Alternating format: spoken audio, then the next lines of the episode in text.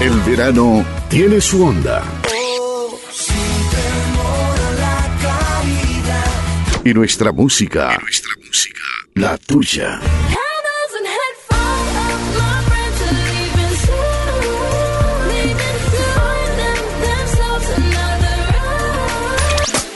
Energía que se expande por el aire. Noticias en pocas líneas.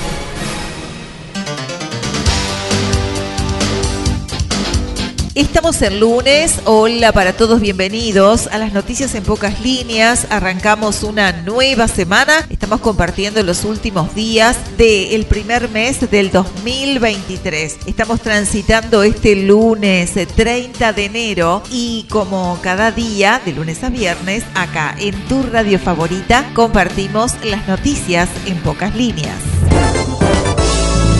Hoy es 30 de enero y estamos transmitiendo en el Día Mundial de las Enfermedades Tropicales Desatendidas, ETD se celebra desde el año 2021. Cada 30 de enero se celebra este día, Día Mundial de las Enfermedades Tropicales Desatendidas, con la finalidad de concienciar a la población mundial de una amenaza que acosa a 1.500 millones de personas de las comunidades más pobres del mundo. La mayor parte de las enfermedades pueden prevenirse y tratarse. Por otra parte, se pretende unir esfuerzos en la formulación y ejecución de políticas orientadas a mejorar las condiciones de saneamiento y acceso a sistemas de salud, especialmente en las zonas o regiones en condición de pobreza extrema. Hoy 30 de enero estamos saludando a todos los técnicos electrónicos en su día. Los técnicos electrónicos tienen su Día Internacional desde el año 1980. Este día se lo dedican a la persona encargada de reparar cualquier dispositivo electrónico, es decir, cualquier objeto que cuente con una placa base o circuito electrónico en su interior, como por ejemplo los hornos de microondas, el sistema de automatización de portones eléctricos o incluso los dispositivos móviles. Noticias departamentales. Colonia podría recibir por lo menos un crucero en la próxima temporada, según el objetivo que se planteó el subsecretario Remo Monseglio. Bajo el título Uruguay puso proa hacia el puerto de Colonia, el portal argentino especializado en turismo, el diario de viaje, que tiene como responsable al señor Ricardo Terán, publicó un muy interesante artículo en el que da cuenta de la posibilidad real de que los grandes cruceros que habitualmente llegan a Montevideo y Punta del Este pudieran comenzar a llegar a la ciudad de Colonia del Sacramento. La nota recoge también parte de las palabras del presidente de la ANP, Juan Curvelo, y que dan cuenta de las actuales bondades de la infraestructura portuaria en nuestro departamento. Desde la ciudad de Nueva Palmira, huerta comunitaria para vecinos. La invitación a participar sigue abierta. Invitan CAIF, Unapindó, Punto Verde y municipio de Nueva Palmira. Colonia recibe el Hércules Big Y Uruguay, un evento de paracaidismo internacional con la posibilidad de saltar en tándem desde un Hércules C-130. Se realizó con gran éxito el año pasado en Punta del Este y este año se reedita también en Colonia del Sacramento el 4 y el 5 de febrero. Información nacional. Compartimos algunas noticias del ámbito nacional destacadas el fin de semana. Un hombre fue asesinado de varios disparos en la vía pública en Paso de las Duranas. La víctima iba caminando cuando fue atacado a balazos por dos personas que se dieron a la fuga. Desde la capital del país, prefectura y bomberos rescataron a una mujer que cayó al agua desde la Rambla. La Armada Nacional informó que fue derivada a un centro de salud y se encuentra estable. Un joven de 24 años murió tras chocar su auto con una columna en Rambla de Montevideo. En el vehículo también viajaba otra persona que fue trasladada al hospital italiano con politraumatismos graves. Una mujer dio a luz en medio de la ruta 3, fue asistida por policía y funcionaria de peaje. La bebé llamada Oriana y su madre fueron trasladadas al hospital de Paysandú y las dos se encuentran muy bien, así lo indicó Policía Caminera. Heber dijo que aún no pudo ser recuperada la pistola que le fuera robada en Rocha. El ministro del Interior relató que la cartera de su esposa y su mochila, conteniendo varios efectos, les fueron sustraídas del dormitorio de la casa que alquila en esa zona balnearia. El hurto tuvo lugar hace algunos días y consultado sobre el tema del arma de fuego hurtada, dijo que investigaciones hacen lo posible por encontrarla. Indicó asimismo que gracias a la tecnología y su custodia ubicaron los auriculares en Montevideo.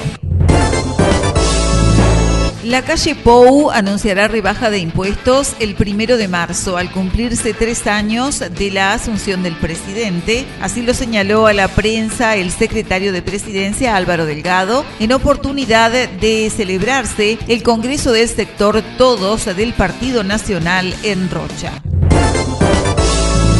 Y en la jornada de hoy lunes, la calle Pou inaugura puente en Río Negro. El presidente en la jornada de hoy inaugurará el puente número 150 construido por Saquem, ubicado sobre el Río Negro. De la actividad participarán además el ministro de Transporte y Obras Públicas, José Luis Falero, autoridades departamentales y el director ejecutivo de Saquem, Alejandro Ruibal.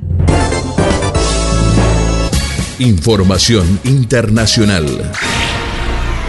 Desde el ámbito internacional, Francia levantará el primero de febrero el aislamiento sistemático para los positivos por COVID.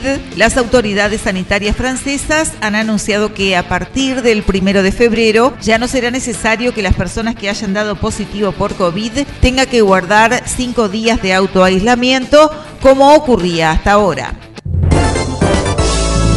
Desde Perú, Boluarte lamenta la decisión del Congreso de no adelantar las elecciones. La presidencia peruana que ocupa Dina Boluarte ha lamentado en la jornada del sábado la decisión del Congreso por la que el viernes rechazó el adelanto de elecciones para octubre de este año en una iniciativa de reforma constitucional que fue bloqueada por 45 votos a favor, 65 votos en contra y dos abstenciones.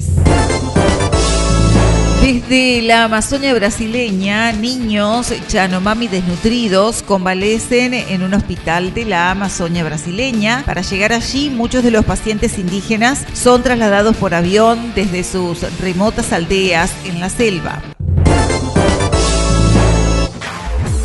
Deportes.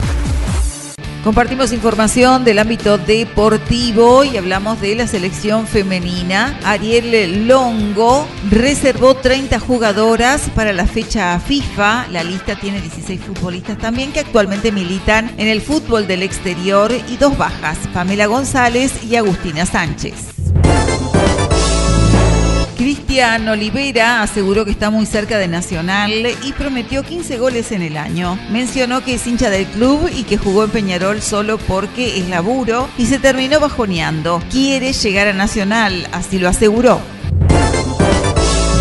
Desde México, Rodrigo Aguirre anotó para el triunfo de los Rayados de Monterrey, que es líder. El goleador uruguayo apareció en el cierre del partido para concretar el 2 a 1 con el cual vencieron al Puebla de visitante y son punteros.